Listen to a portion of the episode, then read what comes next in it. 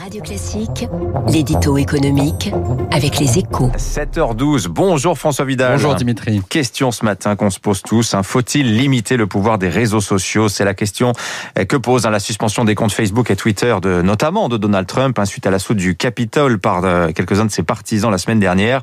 Euh, vous répondez de votre côté, François, oui, sans hésitation, il faut limiter leur pouvoir. Oui, parce que quelle que soit la responsabilité qui incombe à Donald Trump dans les événements du 8 janvier à Washington, et elle est très grande à mon avis, cette décision est inadmissible. hein. On ne peut pas accepter qu'une entreprise privée décide unilatéralement de censurer le chef d'un État démocratique. Ou alors ça reviendrait à estimer que les réseaux sociaux peuvent exercer des pouvoirs de police et de justice sans contrôle.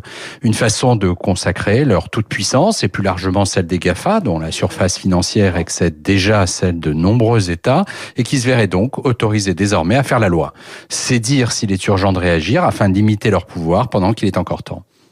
Alors Thierry Breton, le commissaire européen au marché intérieur, estime que l'Europe est en avance hein, dans ce domaine avec son projet de régulation de l'espace numérique. C'est le fameux Digital Services Act. Oui, il a, il a raison, hein, puisque ce texte vise précisément à interdire online ce qui est illégal offline, c'est-à-dire dans la vie réelle.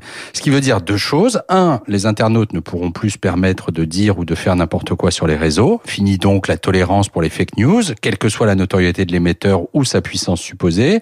Il ne faudrait donc pas attendre qu'un futur Donald Trump perde une élection pour l'empêcher de nuire.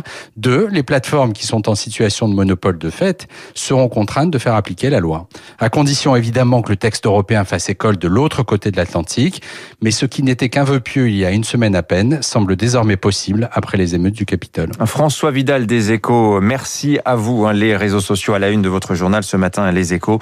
Euh, question que l'on questionnement pardon que l'on va prolonger tout de suite avec notre invité, le secrétaire d'État en charge